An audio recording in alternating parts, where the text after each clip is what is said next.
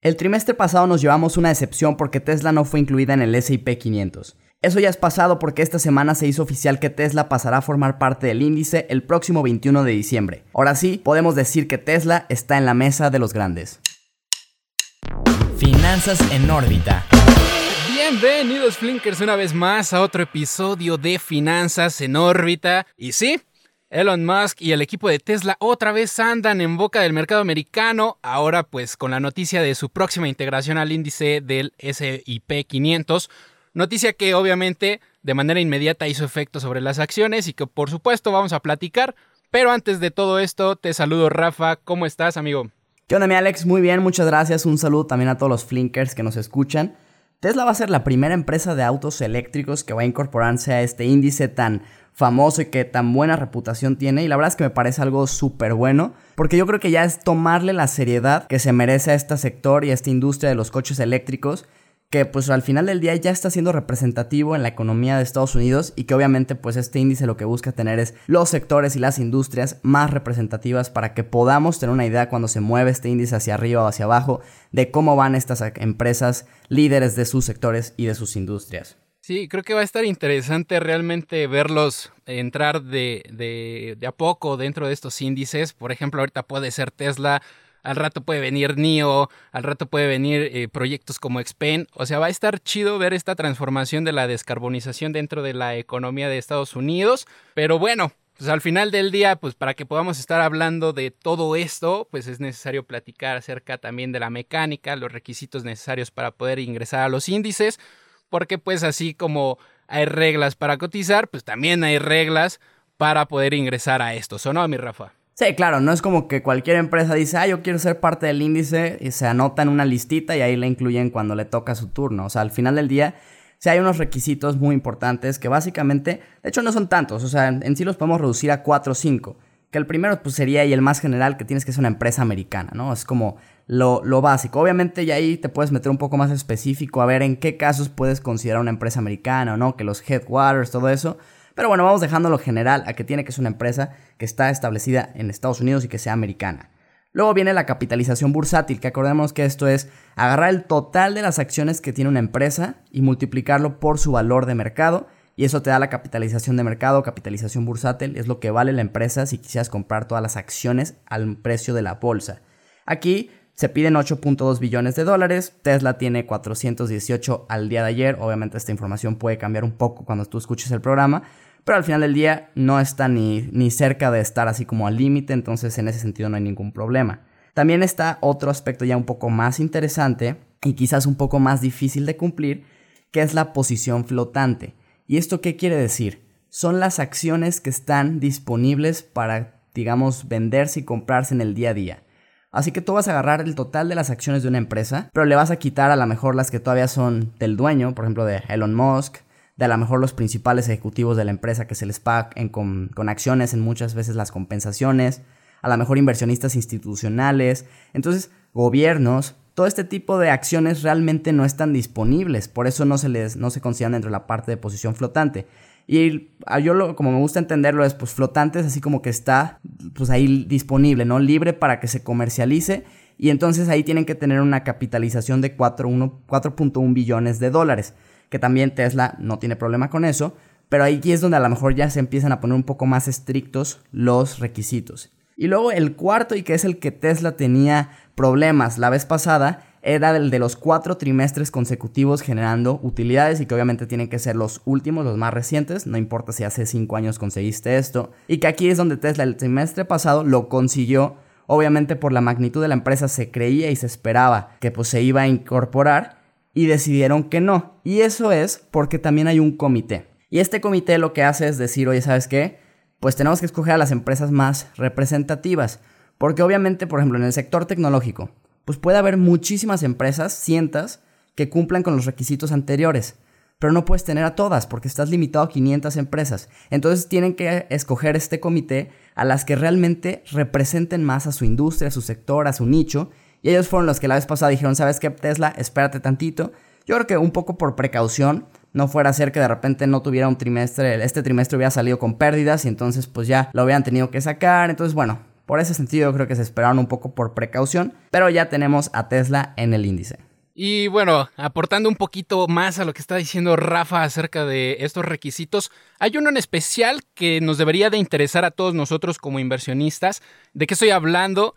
a las empresas que van a cotizar en los índices se les piden unos ciertos informes que se llaman 10K eh, o 10K, según lo puedes encontrar, que estos son reportes parecidos a los trimestrales, solo que la información, principalmente la contable, es más detallada, donde vamos a poder encontrar desde una estructura organizativa hasta estados financieros. Lo relevante en estos informes es que son reportes ya auditados. Normalmente los trimestrales no lo están porque pues las auditorías son pesadas, a veces pueden tomar ciertos meses y estos reportes deben ser entregados a la SEC, que es la Comisión de Bolsa y Valores en Estados Unidos, por lo cual es un documento que prácticamente pues, nos va a garantizar que la información vertida en ellos es veraz y con todo esto podemos realizar mejores análisis ya con números 100% claros, aunque bueno, por ahora eh, no podemos conocer este reporte por parte de Tesla porque esta información se presenta entre 60 y 90 días, y 90 días después de que termine el año fiscal en, en, Estados Unidos. Y pues debemos recordar, el año fiscal empieza el primero de octubre, así que hay que estar pendientes para poder realizar mejores análisis y estrategias de inversión con esta información que esté próxima a salir. Pero dentro de esto, estos temas, en algún momento se hablaba de que Tesla entraba, no entraba, y pues a final de cuentas entró. Pero cuando tenía esta polémica, me llamó mucho la atención que Tesla no estaba considerada para entrar como de última hora al índice, pero sí se contemplaban acciones de la empresa, por ejemplo, como Cori, que eh, es una empresa que se dedica como a productos de belleza. Y tú me puedes decir que no, no tienen nada que ver, y efectivamente, pero me llama mucho la atención haciendo un análisis de los resultados de estas dos empresas, porque precisamente trataba yo de justificar el hecho de que Tesla hace unos meses no entrara al índice y que una empresa como Cori sí lo hiciera. Bueno, si yo te digo, Rafa, que vamos a analizar ventas de estas dos empresas, ¿con cuál te quedas? ¿Con cuál podrías decir que vende más? Híjole, yo creo que Coty, ¿no? Es, la de maquillajes, ¿no? Ajá, así es. Pero no, fíjate que no, no vende más ella, sino que vende más Tesla. Pero, por ejemplo, si yo me voy a revisar gastos operativos, ahí sí vamos a tener tema, porque hasta la primera mitad de este año eh, Tesla sumaba poco más de 12 billones de dólares en cuanto a ventas netas en comparación de Coty, que vendía por encima de los 4.7 billones.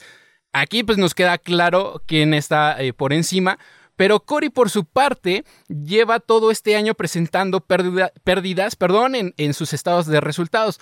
Realmente yo no le encuentro explicación cuál fue el criterio que hizo en aquel momento la diferencia, pero sin duda creo que hoy Tesla está en mejor momento de llegar al índice que en aquel entonces. Sí, yo creo que Tesla ya es justo y necesario que entre. Y ya nada más para como cerrar con el tema de los requisitos y todo eso, la ponderación que va a recibir Tesla va a ser muy grande. Aún no se ha dicho exactamente cuánto, pero se estima que entre 1 y 3%, muy similar a lo que tiene Berkshire Hathaway. Y esto se calcula así rápido, de nuevo, agarrando la posición flotante y, y, checando la capitalización flotante de esas acciones. Y entonces, a mayor capitalización flotante, vas a tener más peso dentro del índice. Y te lo explico de la siguiente forma con un ejemplo muy sencillo. Apple, que es la que tiene mayor peso dentro del índice, obviamente es la que tiene mayor capitalización flotante. Y entonces imagínate que si Apple pesara lo mismo que una empresa así más pequeña del índice, no sé, por así decir, Coty, que la que acabas de mencionar, que a lo mejor tiene una capitalización flotante mucho más pequeña, si pesaran lo mismo, es mucho más fácil mover las acciones de Coty hacia arriba o hacia abajo, porque ahí con la misma demanda, como son menos acciones, el precio subiría más o caería más. Entonces, para que el, el movimiento sea parejo, digamos, o proporcional a las empresas que más posición flotante tienen, se les da obviamente más peso en el índice porque son un poco menos volátiles. Entonces, bueno, Tesla ahí estará dentro del top 10 seguramente y eso es bastante, bastante interesante. Que a mi parecer, bueno, fuera de todo esto, matemáticamente me parece que no se cotiza muchísimo, sino que se cotiza sobre todo por una sobreespeculación del público. No sé tú qué opinas, pero bueno, lo sabemos, ¿no? El factor eh, de la especulación participa mucho en el mercado pero por ejemplo yo encuentro uno que juega un papel brutal que es el factor del CEO. Yo he escuchado gente decir que apuesta a los proyectos de este señor y fíjate lo que dije, que apuestan porque ni siquiera utilizan el término de la inversión y, y, se justifican diciendo que seguro va a seguir haciendo cosas grandes y tal. No sé, tú me dirás si estás de acuerdo o no, pero creo que a veces el inversionista se deja guiar más por la figura de quién está a la cabeza del equipo en lugar de hacer un análisis antes de invertir. Y que bueno, esto nos puede jugar pues eh, una mala jugada en ocasiones. No, no dudo que haya buena gente, eh, perdón, buenos cerebros dentro del equipo de Tesla o dentro del equipo de SpaceX, que bueno, se cuece aparte, pero darle mucho peso a la figura de la cabeza del proyecto se me hace una inversión muy arriesgada. Yo sí estoy en desacuerdo, Alex. Yo creo que el, director, el CEO, el fundador, tiene mucho peso en la empresa y puede ser la diferencia entre que le vaya bien o le vaya mal. No creo que deba ser así como tú dices, te le apuesto nada más a este señor y sin importarme nada más pero creo que tiene que ser parte muy importante de tu análisis global y completo de la empresa. Y que de hecho ya hablando así como de análisis, pues yo creo que de las acciones que pudieran llegar a salir, que no se ha hecho oficial, pero pues aquí ya es también un poco lo que yo vi, yo creo que van a ser alguna de las petroleras más pequeñas que están dentro del índice. En general destaco tres, que es Holy Frontier Corp, Apache Corp, Marathon Oil and Corp. Estas tres se dedican a la industria del petróleo, ya no directamente a la mejor, pero ofreciendo servicios, etc. Y yo creo que son una de las candidatas a salir porque, bueno, está entrando en energías renovables, bueno, no directamente, pero que utiliza energías limpias. Y yo creo que ya es también momento de que se vaya quitando esa parte de las industriales, más bien de las petroleras en el índice. Yo también voy a estar de acuerdo contigo en este aspecto porque fíjate, yo también me, me, puse a analizar esta onda de ver qué empresa podría salir como del índice. También me voy por una del sector petrolero, que sería Elmer Rich Champagne. Y por dos razones. La primera, según el mismo índice del SP500, esta es la empresa que menos capitalización de mercado representa dentro de este mismo índice. Y en segunda, porque es una empresa dedicada como ya lo dije, a la perforación petrolera. Y si ahorita hay un mercado lastimado, es precisamente esto. Encima, súmale que la OPEP no deja de aumentar niveles de extracción, la demanda de petróleo nada más no levanta. Y si a todo esto le sumamos el surgimiento y consolidación de proyectos como Tesla, como Xpeng, como NIO, e incluso propuestas como la de Toyota con sus autos híbridos, eh, van a seguir lastimando un poco el consumo de las gasolinas, por supuesto también todas las energías que deriven de los residuos fósiles. Entonces, a mi parecer, hoy por hoy convendría creer más en estos proyectos que en empresas como Elmerich, que bueno, no para de desplomarse desde hace seis años y que en este año se le nota incluso una pérdida neta en el primer semestre del año de más de 450 millones de dólares y pues eso se me hace suficiente como para considerarla candidata a abandonar el índice. Sí, muy probablemente es alguna de las que mencionamos o al menos del sector petrolero. Y bueno, pues obviamente esta noticia tenía que mover las acciones de Tesla en bolsa. La acción de hecho subió un 9% after hours. Esto quiere decir ya que se cierra el mercado y los inversionistas pesados entran a comprar y vender, pues obviamente ahí la acción se vio muy beneficiada porque va, a haber muchas compras obligadas de parte de los fondos institucionales, de los fondos cotizados indexados, que se calcula que son aproximadamente 4.6 trillones de dólares alrededor del mundo de fondos indexados al S&P 500. Y en lo que va del año, pues la acción ha tenido un rendimiento de más del 400%, lo que ha sido un rally buenísimo. Acordémonos que el 31 de agosto tocó su punto más alto cuando se hizo un split 5 a 1. Esto quiere decir que por una acción que había de Tesla te dieron 5. Acuérdate que la capitalización no cambia, simplemente son más acciones a un precio más barato. Y luego también se anunció que Tesla iba a emitir 5 mil millones de dólares en acciones. Entonces, obviamente, pues esta noticia no fue tan bien vista porque fue como, oye, estás tomando el precio caro para capitalizarte. Entonces, bueno, pues ahí como que no les latió tanto. Luego se supo que no iba a ser incluida en el S&P 500 que ya había generado mucha especulación para arriba. Entonces, obviamente, pues también cayó. Y la empresa tan solo en nueve días tuvo una caída del 30%, lo cual fue algo muy, muy fuerte, muy pesado. Y aquí yo creo que, o sea, Tesla es una empresa, la verdad, de mucha calidad. Yo creo que tiene un excelente CEO, tiene muy buenos fundamentales, pero a lo mejor a un precio que todavía no me termina de convencer. Y yo creo que lo, aquí lo importante de ver es que, por ejemplo, noticias como la de hoy de, oye, la van a incluir en el S&P 500, no cambian mucho los fundamentales de la empresa. Entonces, si tú ya estás invertido en Tesla, genial, qué padre. Si estabas considerando invertir porque la empresa se te hace muy buena, padrísimo. Pero invertir únicamente porque ya la van a incluir en el S&P 500, a mí siento que eso se me queda corto y yo creo que lo más importante es más bien fijarte en qué va a ser la empresa a 12, a 18, a 24 meses, cómo le va a estar yendo y en función de eso hacer tu evaluación.